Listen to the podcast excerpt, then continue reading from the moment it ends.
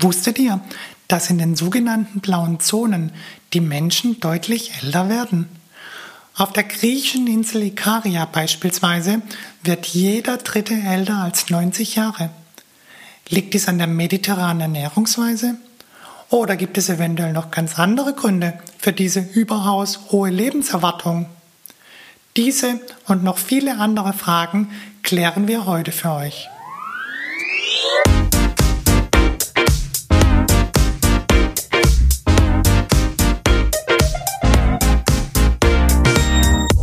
Art of Life. Gesund lange leben mit Manuela und Sandra.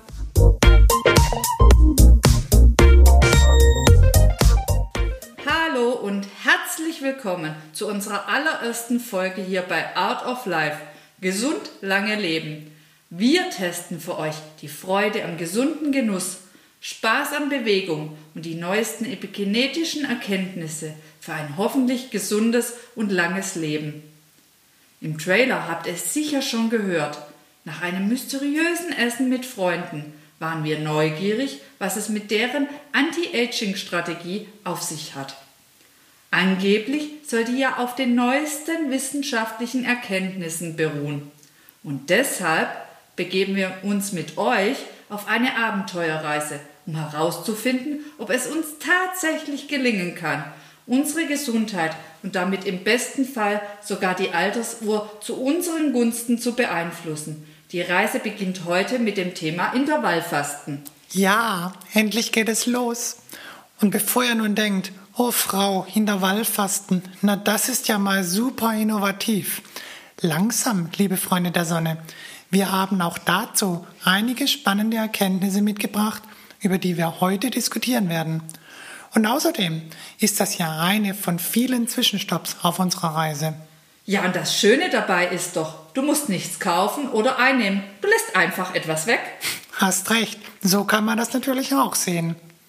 Und außerdem, ich weiß ja nicht, wie es dir geht, aber mein Körper ist in letzter Zeit irgendwie zu kurz gekommen.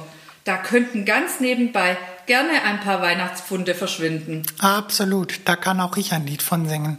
Aber hey, lasst mich euch erst einmal erklären, weshalb wir nun plötzlich fasten wollen. Nehmen wir mal die blauen Zonen. Davon hast du doch bestimmt schon mal gehört. Ich glaube schon. Sind das nicht die Regionen, in denen die Menschen überdurchschnittlich lange leben, also sozusagen viel älter werden? Genau darum geht es. Nimm mal das griechische Ikaria. Oh, langsam. Davon habe ich noch nie gehört. Das musste ich erst einmal googeln. Also allen, denen es wie mir geht. Das ist eine kleine Insel in der Ägäis, östlich von Athen, etwa 19 Kilometer westlich von Samos und 46 Kilometer östlich von Mykonos. Dort leben ca. 8300 Menschen. Und das Spannende daran, jeder dritte Ikariote wird dort älter als 90 Jahre. Leute, das sind also rund 10 zusätzliche Jahre. Und ja, wir alle denken nun sofort an eine mediterrane Ernährungsweise, welche auch die Ikarioten zweifelsohne pflegen. Ja klar, viel frisches Gemüse, Olivenöl, Fisch, alles super lecker. In der Tat, aber ich fand einen anderen Zusammenhang viel spannender. Die Mehrheit der Ikarier sind griechisch-orthodoxe Christen und die fasten nämlich insgesamt rund 180 Tage im Jahr. 180 Tage. Überleg mal, das hört sich irre viel an, nicht wahr? Theoretisch lassen die also im Durchschnitt jede zweite Mahlzeit ausfallen. Ja, das stimmt. Das ist bestimmt auch eine Frage der Definition. Und wenn ich jeden Tag eine von drei Mahlzeiten ausfallen lasse, faste ich ja auch 365 Tage im Jahr, nur halt eben Intervallfasten. Klar, da hast du natürlich auch wieder recht. Meinst du, wir halten so lange durch? Ha, Sandra, Frauenpower, natürlich schaffen wir das.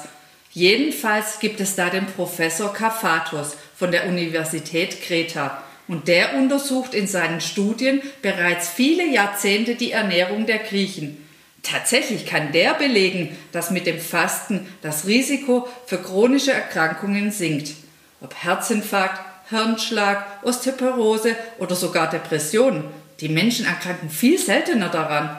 Ja, das ist schon interessant.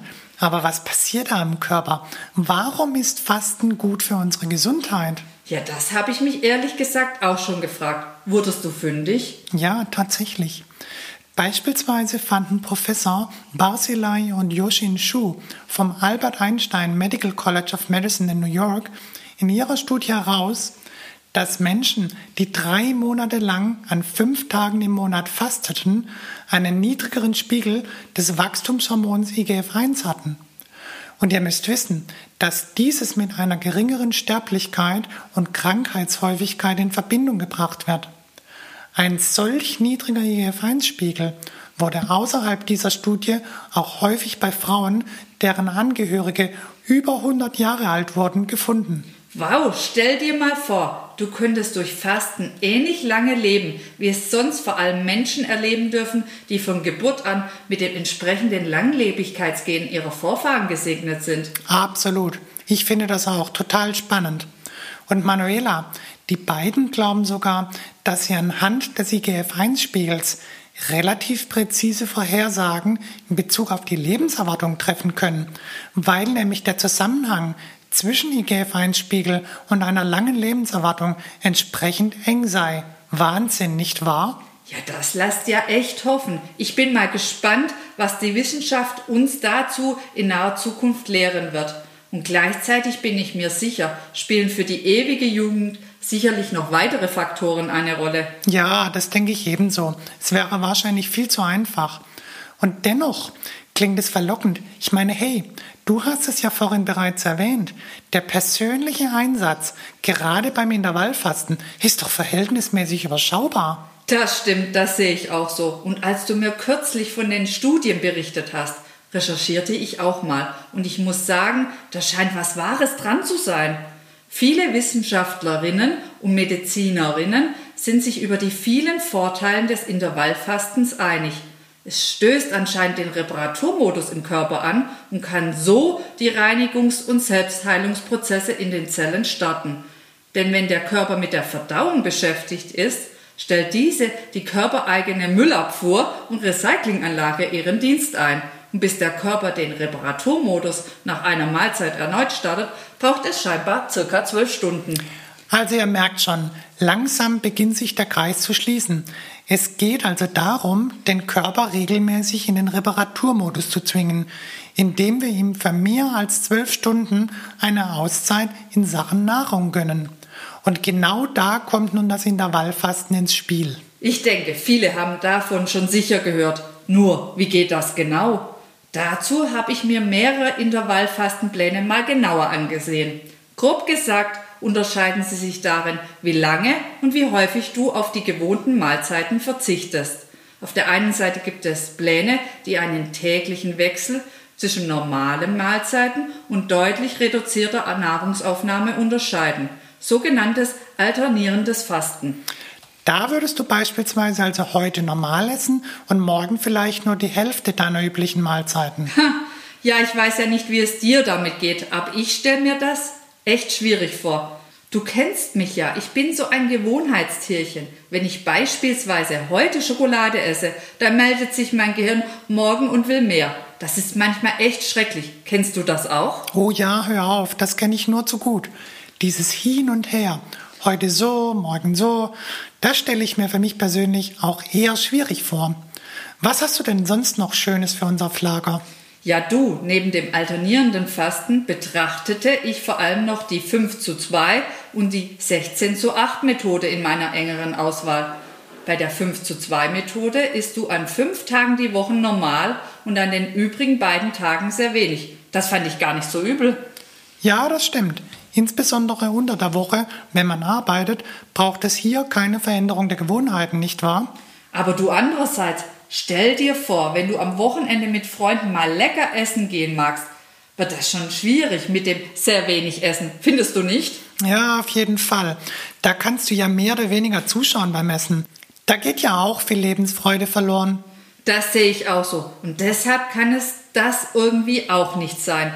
Mein Favorit ist daher die 16 zu 8 Methode. Hm, da isst du dann an 16 Tagen normal und 8 Tage überhaupt nichts? Hör auf. Nee, Quatsch, das wäre doch Horror. Vereinfacht ist die Idee die, dass du zwischen den letzten Essen heute und der ersten Mahlzeit morgen 16 Stunden lang nichts isst. Dann bleibt dir nach Adam Riese also 8 Stunden, um deine Mahlzeiten zu dir zu nehmen. Okay, und bei einer Fastenzeit von 16 Stunden bleiben dem Körper also 4 Stunden für die Reinigungsprozesse übrig. Ja, genau. Und auf welche Effekte für unseren Körper bist du darüber hinaus in deinen Recherchen gestoßen? Also häufig wird das Intervallfasten mit der Abnahme des Bauchfettes in Verbindung gebracht. Auch nicht schlecht. Und du musst wissen, das Bauchfett ist bekannt dafür, dass es Entzündungsstoffe produzieren kann, die für unsere Gesundheit nicht gut sind. Außerdem kann das Intervallfasten unsere Zellen wieder empfindlicher für das Insulin machen und beugt damit Diabetes vor. Oh, das wäre sogar ein Thema für meine Mama. Und auch dem Organfett in der Leber geht es richtig an den Kragen. Die Fettleber wird besonders oft mit einem Risiko für Arteriosklerose, Herz-Kreislauf-Krankheiten und Diabetes in Verbindung gebracht. Es wird oft von einem reineren Hautbild bis hin zur Verbesserung von Akne berichtet. Und darüber hinaus kann der Körper mehr von dem Glückshormon Serotonin bilden. Und das wiederum schließt den Kreis zu Professor Kafatos Studien, in denen Depressionen seltener auftraten. Denn Serotonin kann die Gefühlslage eben maßgeblich beeinflussen.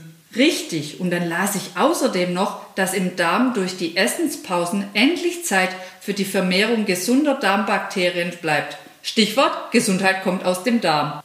Und zu guter Letzt wird beim Intervallfasten der Stoffwechsel nicht gedrosselt und die Muskelmasse nicht abgebaut. Ein entscheidender Unterschied zum allgemeinen Fasten. Die Experten halten diesen Unterschied durchaus für sehr wichtig, denn dadurch, so sagen sie, ließe sich der gefürchtete Jojo-Effekt vermeiden. Also Leute, ich weiß ja nicht, wie es euch damit geht, aber da spricht meines Erachtens wirklich einiges für das Intervallfasten. Mich hat das alles wirklich überzeugt. Lass konkret werden. Wie wollen wir das umsetzen, Manuela? Naja, du, ich habe mir überlegt, in der Regel essen wir um 19 Uhr unser Abendessen. Und 16 Stunden bedeutet dann also Frühstück um 11 Uhr. Nein, um 11 Uhr frühstücke ich doch nicht mehr. Lass uns doch gleich um 12 Uhr Mittag essen. Ja, stimmt eigentlich. Um 11 Uhr können wir das Frühstück wirklich weglassen. Die Stunde schaffe ich auch noch. Das denke ich auch. Also 12 Uhr normales Mittagessen, 16 Uhr Snack zwischendurch und um 19 Uhr wieder Abendessen, oder? Damit würden wir dann unsere Mahlzeiten in den 7 bis 8 Stunden zwischen 12 und 20 Uhr zu uns nehmen. Ja, genau, das ist der Plan. Und damit geben wir dem Körper 16 Stunden Ruhe, in denen er letztlich den Reparaturmodus in Gang setzen kann. Und gleichzeitig nehmen wir innerhalb der 7 bis 8 Stunden ganz normale Mahlzeiten zu uns. Wobei, ich will ja noch die Weihnachtspfunde verlieren. Deshalb werde ich die ersten Woche beim Snack kürzer treten. Clever. Aber du, ich stelle mir das gar nicht so einfach vor. So ganz ohne Frühstück, du nicht auch? Ob wir das wirklich durchhalten? Darüber musste ich auch schon nachdenken. Aber hey Sandra, was hältst du davon? Wir machen eine Challenge daraus und treten uns damit richtig in den Hintern. Guter Punkt. Und außerdem haben wir noch gar nicht darüber gesprochen, wie lange wir das eigentlich durchhalten wollen. Naja, Stichwort Altersuhr zurückdrehen. Eine Kurzzeit-Fastenkur wird uns da wohl kaum ans Ziel bringen, nicht wahr? Nee, nicht wirklich. Aber heute schon entscheiden, dass wir von nun an immer das Frühstück weglassen wollen, boah, das geht mir irgendwie auch zu weit. Ach komm, Frauenpower, lass uns doch mal bis Ostern anpeilen. Schluck, das fühlt sich ziemlich fern an. Aber ja, du hast schon recht, wir schaffen das. Und wenn es dann mal schwer wird, Nüsse zwischendurch gehen ja immer. Schön wär's, Sandra. Wir dürfen doch in den 16 Stunden doch nichts essen. Ups, kleiner Denkfehler. Stimmt natürlich. Tja, dann ertränken wir unseren Hunger also mit leckerem Tee. hm, lecker, das haut rein. Oh, absolut. Tja, meine Liebe, du wolltest es so. Also komm, Challenge angenommen. Aber hey, ihr da draußen, wir werden natürlich berichten, wie es uns mit dem Intervallfasten ergeht, ob wir durchhalten, wo wir im Alltag an unsere Grenzen stoßen werden, welche Veränderungen wir spüren und ebenso auch von Ergebnissen des nächsten Check-up beim Arzt. Ja, langweilig wird das nicht, Leute. Und bitte, bitte, bitte, ihr dürft uns jetzt damit nicht alleine lassen. Ihr müsst natürlich alle mitmachen. Schreibt uns in die Kommentare, wie es euch damit geht. Folgt uns auf Instagram und Facebook und vor allem kommentiert dort auch ganz fleißig. Oh ja, bitte. Gibt es bei euch irgendwelche positiven Auswirkungen auf euren Körper, die euch auffallen? Wie meistert ihr die Hungerattacken? Konntet ihr im Zweifel sogar eines eurer Leiden lindern? Bitte lasst uns nicht im Stich und hey, wenn euch unsere Sendung gefallen hat, dann vergesst nicht, uns zu abonnieren. Denn schon in der nächsten Woche geht es weiter mit einer neuen Folge. Also Leute, bye bye, bis bald. Bye!